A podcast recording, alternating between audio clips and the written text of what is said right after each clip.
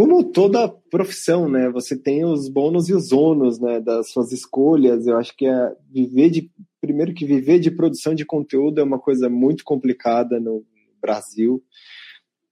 É muito difícil. Eu acho que só de lidar com essas incertezas é um negócio muito complicado emocionalmente para para quem para quem decide encarar esse caminho, sabe, de você produzir, produzir, produzir, produzir, produzir, e às vezes você vê que, cara, não, não é suficiente, você precisa produzir, produzir, produzir, produzir mais, sabe?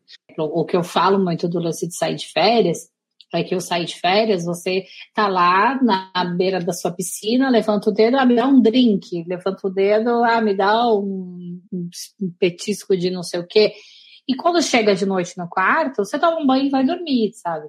A gente não. É, é, me dar um drink, aí a foto do negócio. Ah, me dá um e a foto do negócio, e o vídeo disso, e aí, putz, agora eu preciso falar sobre aquilo. Então, a sua cabeça está sempre é, na constância do que você precisa registrar daquele momento. Olá! Sejam muito bem-vindos ao Maré Sonora, o podcast em que você navega pela ciência, fotografia, conservação e muitas outras viagens. Eu sou Marina Guedes, jornalista que viveu quatro anos em um veleiro no Pacífico.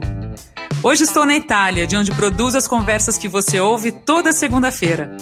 Na semana passada, dia 27 de maio, o Maré Sonora completou um ano. Isso mesmo, uma primavera do podcast. Eu aproveito a ocasião para agradecer a você que nos acompanha fielmente por aqui.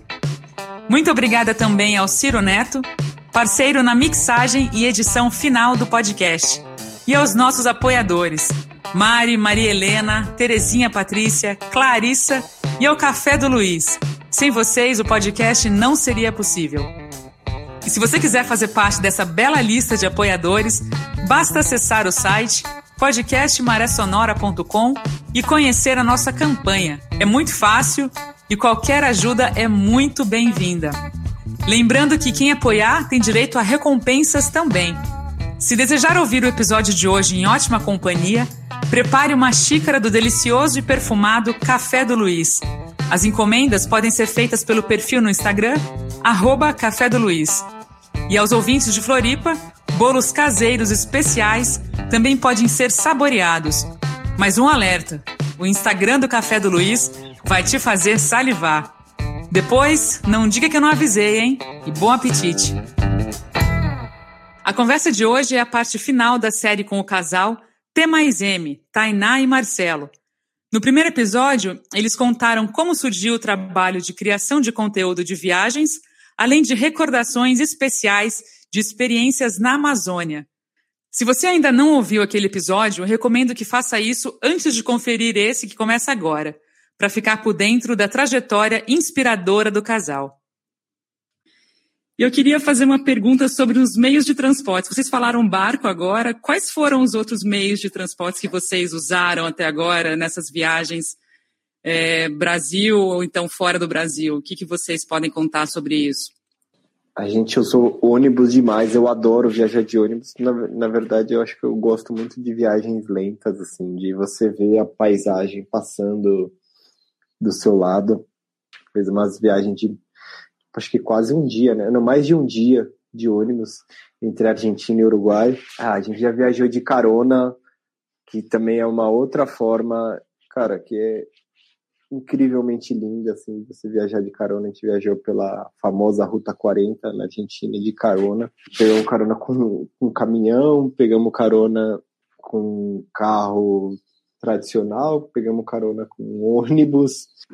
Cara, acho que foi mais ou menos isso. Hum, avião, né? Avião normal. Eu não sei se a gente chegou a fazer viagem de tuk-tuk. Mas é... A viagem de tuk-tuk a gente foi só de de Ica para Huacatina. É. Foi curta, assim, uma viagem tipo de uns 20 minutos. Cara, mas a gente já pegou trem, trem. avião, é, ônibus, carona, barco. Veleiro ainda não, mas. Veleiro ainda não. É. Mas é um desejo. Uma das minhas, é, uma das coisas que eu lembro muito marcante, assim, uma das viagens que a gente fez a nossa primeira viagem juntos, inclusive, para América Central, a gente fez do Panamá a Belize, e lá em Panamá tem San Blas, que né, hoje em dia está super conhecido, que é um, até saiu lá na série Na Casa de Papel, que é um arquipélago com mais de 360 ilhas, assim. A gente foi para lá em 2010, né, mano? Nossa primeira viagem foi 2010. E eu lembro muito de chegando lá no. Nessa, pelo menos quando a gente foi era assim, tá? A gente pode ser que tenha mudado, porque já faz muitos anos. A gente chegava até meio que a ilha principal, que é onde tem as escolas, onde, tipo, onde as, meio que as pessoas moram, assim, onde tem um pouco mais de, de população. De lancha lá, rápida, foi outra É, viagem. de lancha essa rápida. Foi, essa foi outro, outro meio de transporte, lancha rápida com Nossa, água salgada no rosto e sol forte na cabeça. E o Marcelo de braço engessado, é.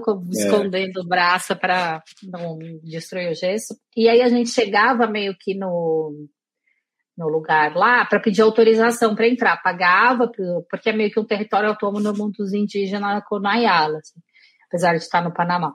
E aí eu lembro que quando a gente estava chegando, a gente passou por um veleiro que tinha a bandeira da Suécia, se eu não me engano.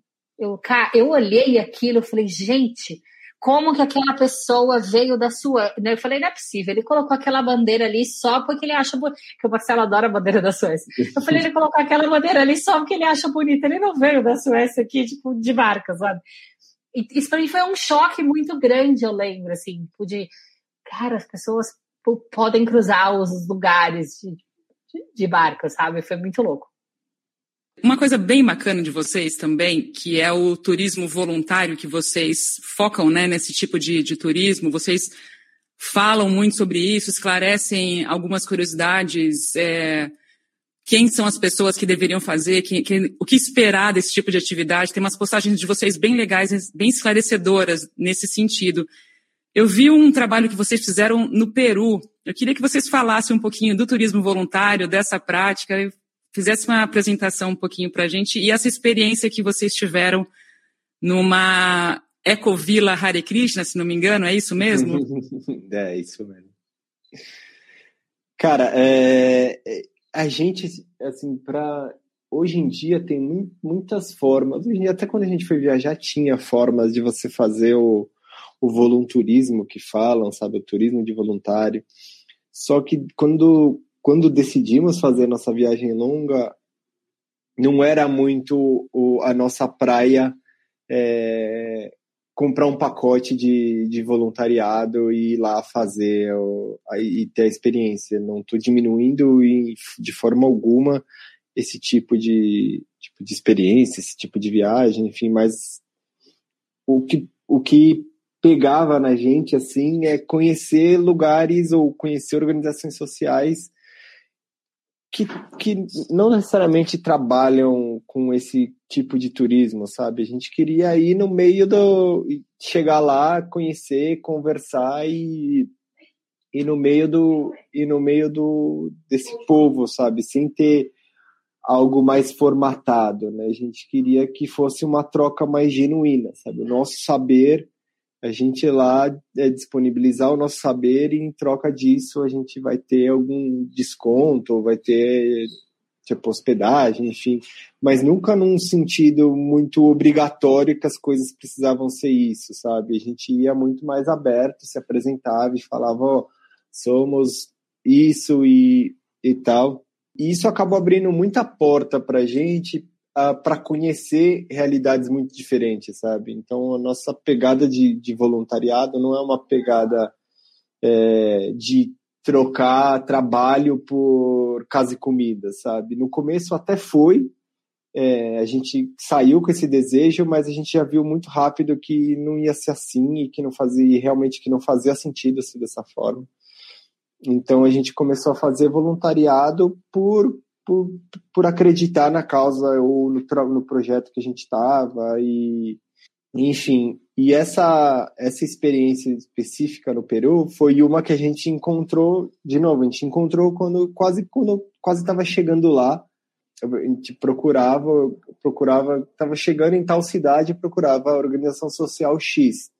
Beleza. Ah, legal, vamos entrar em contato com eles. E aí a gente chegou entrou em contato com eles, com, com esse, essa comunidade Hare Krishna, que fica numa cidade bem próxima, acho que fica mais ou menos, bem próxima não, fica mais ou menos uma hora, uma hora e meia de, de Lima, que é uma ecovila Hare Krishna mesmo, e é muito incrível que eles têm a construção deles, é tudo construção de barro, né, construção verde, e os templos deles, então são todas as casinhas feitas de barro. Então, se você procurar aí Hare Krishna Peru ou Hare Krishna Lima, você vai encontrar uns, é, é, lindo demais o lugar, assim, é, uma, é, uma, é um lugar muito bacana e foi muito legal a experiência lá porque era foi talvez a primeira vez que a gente teve contato mais próximo com a religião e a gente percebeu que pelo menos lá eles tinham uma visão muito aberta e muito consciente de,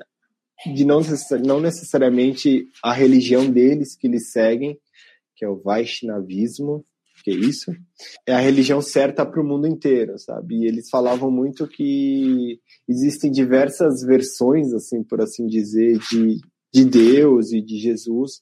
E a versão dele é do menininho, a versão que eles acreditam é a do menininho azul, etc, etc, que é o Krishna.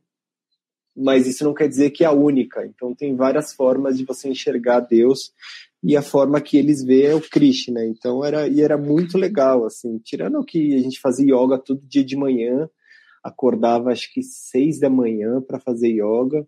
Aí depois do yoga a gente fazia coisas relacionadas a, a, ajudar a cuidar da horta ou cuidar de alguma outra coisa. Era um tempo muito grande, sempre tinha coisa para fazer.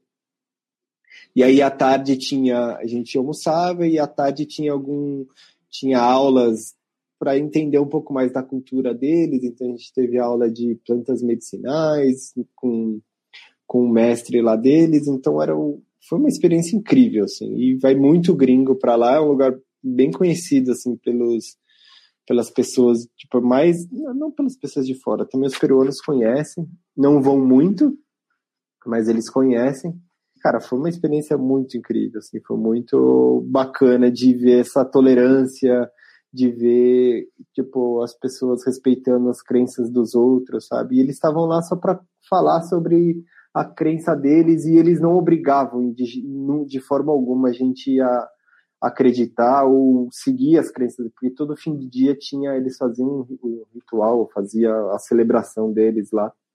E eles convidavam a gente para participar, mas se você não quisesse participar, não tem problema, sabe? Então, enfim, foi muito rico, assim, muito legal. Eu achei muito legal uns vídeos que vocês fizeram também, que vocês falam das dicas do que não fazer nos lugares, não vão para tal lugar, porque isso, putz, não vai para esse para essa caminhada para ver Lago Turquesa. não vale a pena. O não vídeo vale mais é polêmico do nosso YouTube. As pessoas não entendem sarcasmo, não entendem, só criticam.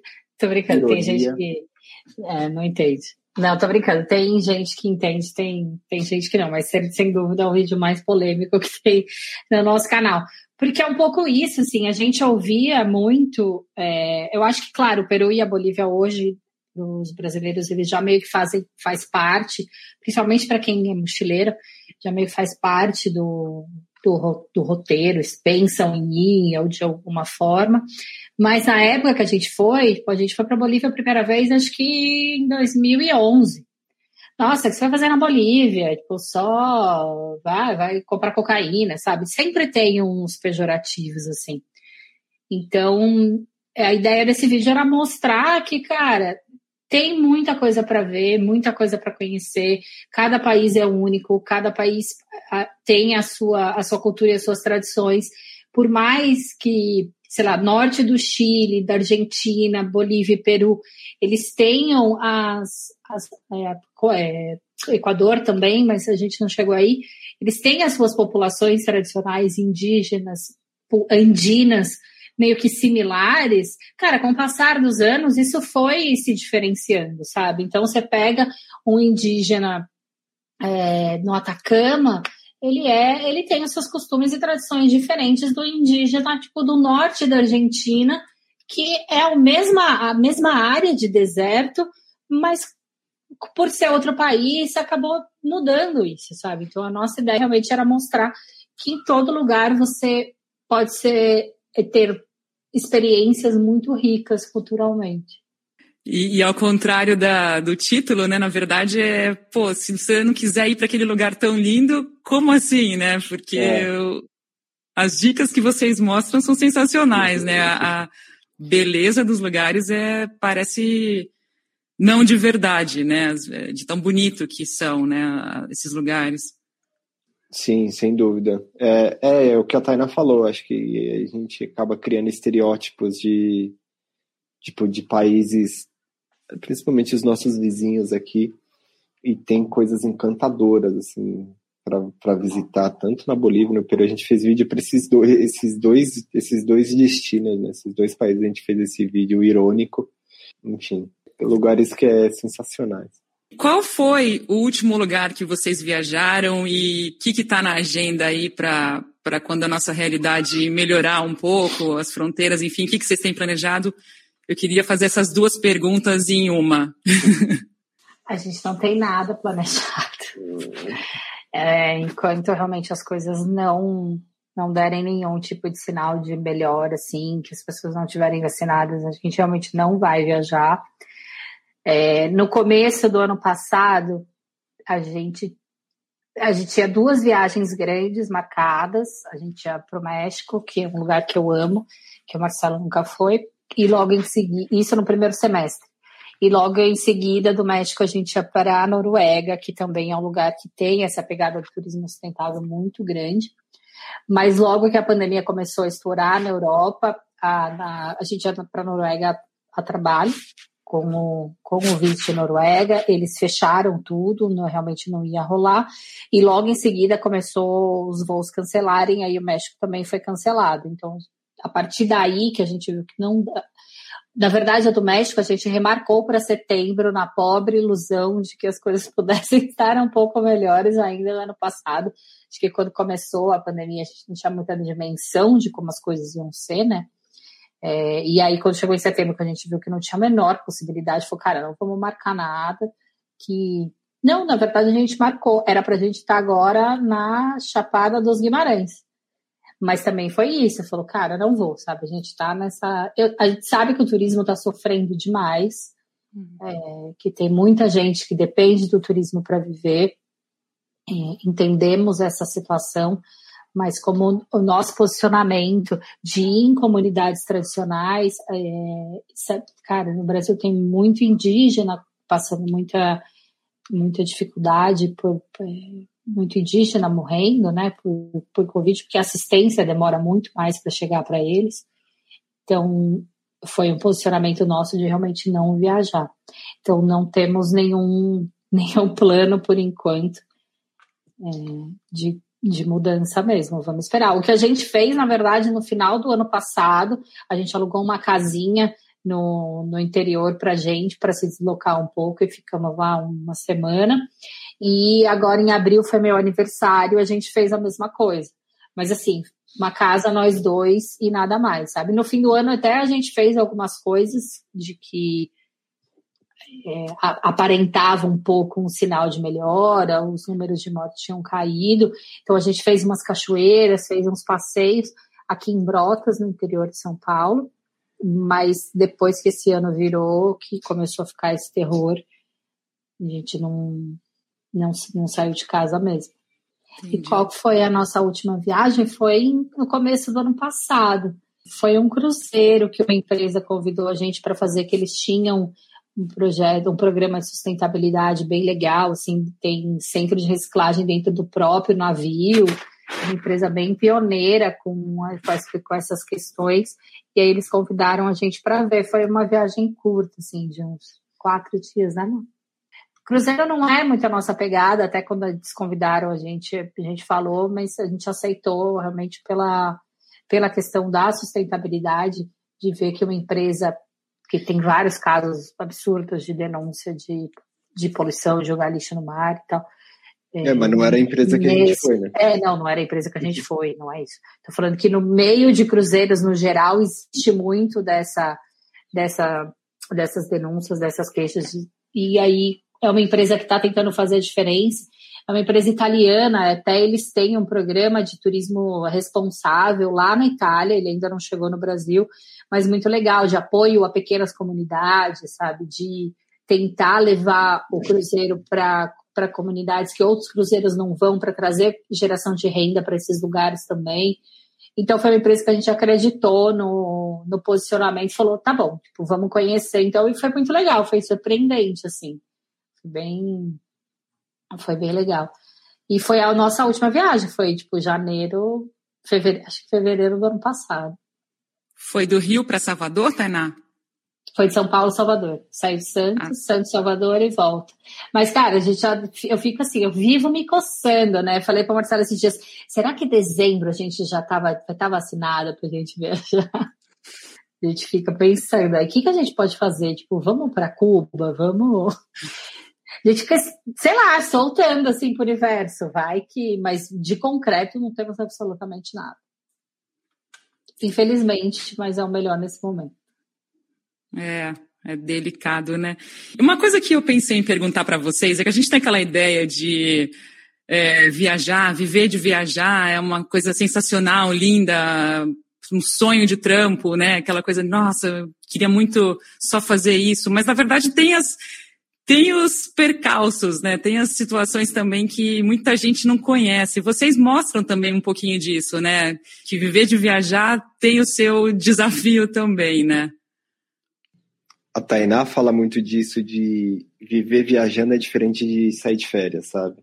Eu acho que como talvez como como toda profissão, né? Você tem os bônus e os ônus, né, das suas escolhas. Eu acho que é viver de primeiro que viver de produção de conteúdo é uma coisa muito complicada no Brasil é muito difícil. Eu acho que só de lidar com essas incertezas é um negócio muito complicado emocionalmente para para quem para quem decide encarar esse caminho, sabe, de você produzir, produzir, produzir, produzir, produzir, e às vezes você vê que, cara, não, não é suficiente, você precisa produzir, produzir, produzir, produzir mais, sabe?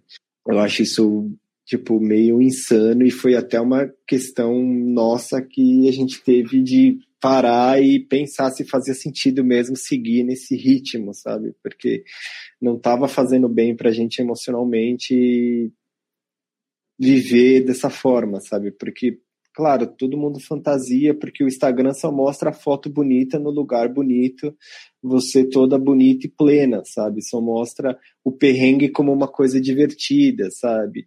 E, e tem o dia a dia que, cara, a nossa vida a nossa vida é, vai, é ordinária no sentido de ser comum a muitas outras pessoas, sabe? A gente tem, a gente tipo tem que é, as pessoas romantizam o fato de você não estar tá no escritório batendo cartão, sabe?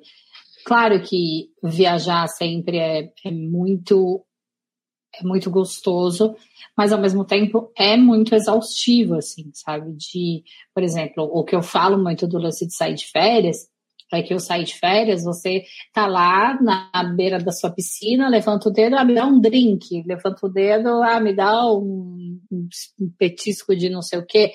E quando chega de noite no quarto, você toma um banho e vai dormir, sabe? A gente não é, é, me dar um drink, aí a foto do negócio. Ah, me dá um e a foto do negócio, e o vídeo disso, e aí, putz, agora eu preciso falar sobre aquilo.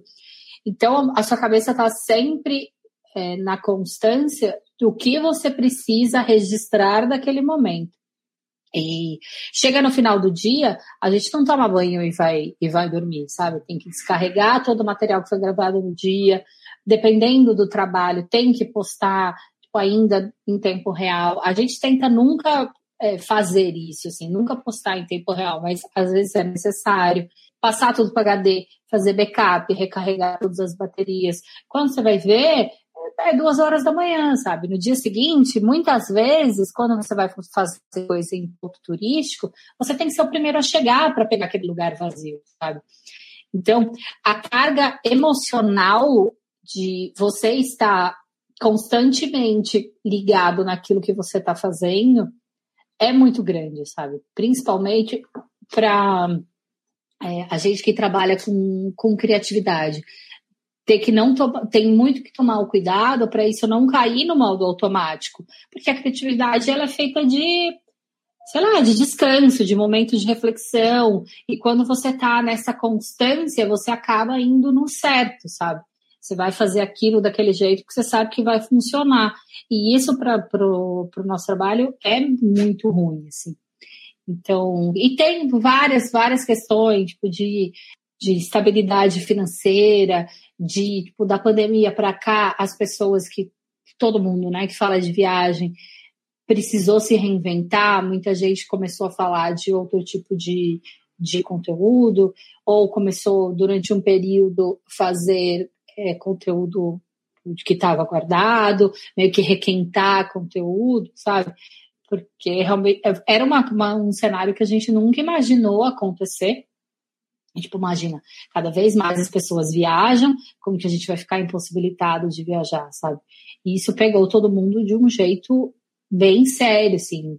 As nossas conversas de amigos com amigos criadores é ferrou, sabe? O que, que a gente vai fazer? Tipo, de grana acabando, de instabilidade. Então, até essa questão da é, emocional de criador de conteúdo, hoje em dia alguns têm falado um pouco mais sobre isso, mas eu acho que ainda tem muitos que batem na tecla da vida perfeita e que é cansativo, sabe? É bem, é bem cansativo.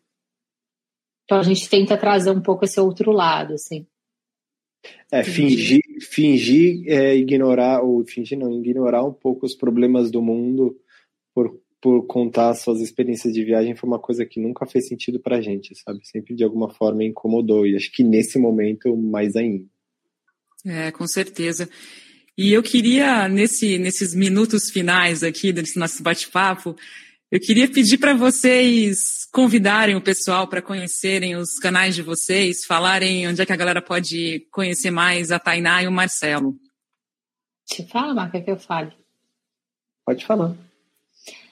Bom, é, a gente é do tipo de gente que não sossegue, então temos um pouco de tudo. é, somos T mais M em quase todas as redes. T mais M é escrito por extenso, T-E M-A-I-S-E-M-E. Instagram, YouTube, TikTok.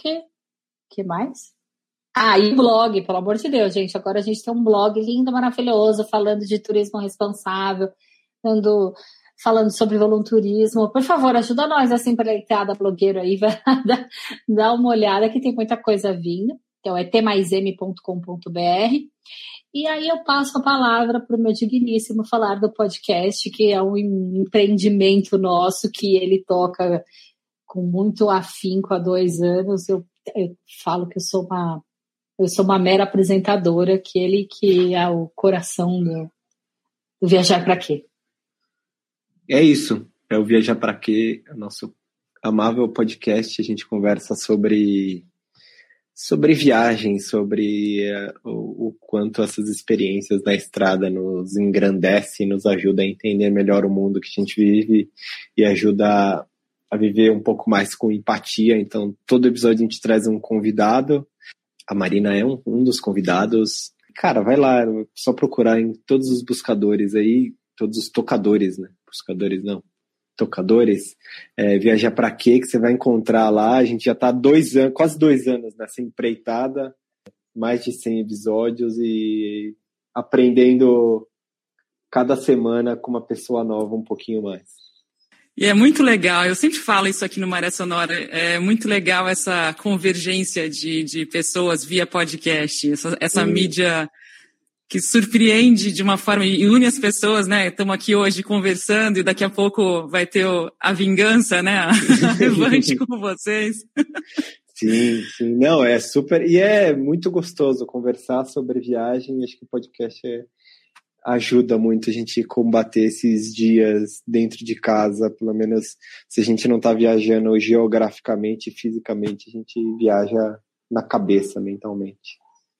Tainá e Marcelo, eu queria agradecer demais o tempo de vocês. Realmente dizer para o pessoal conhecer os canais de vocês. É, é, são divertidos, são, são inspiradores, são vídeos muito legais que fogem realmente daquela pegada comercial, do que todo mundo já está cansado de saber. Então, vou, como eu falei, vou deixar os links todinhos para a galera acessar, conhecer, seguir vocês. E muito obrigada, muito obrigada. Um prazer conhecer vocês e conversar com vocês hoje.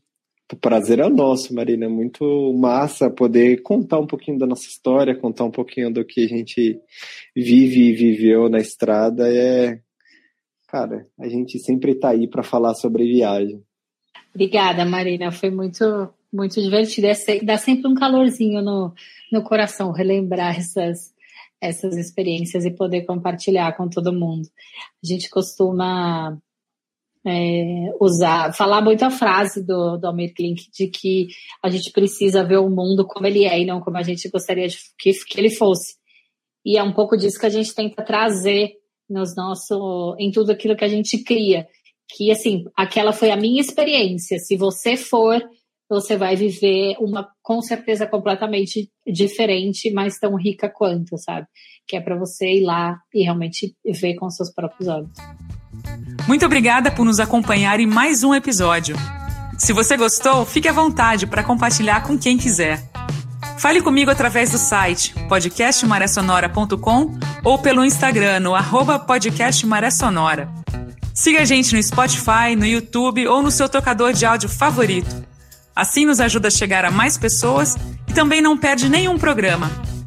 Eu volto na próxima segunda-feira com um novo convidado por aqui. Até lá, Tenha uma ótima semana e bons ventos!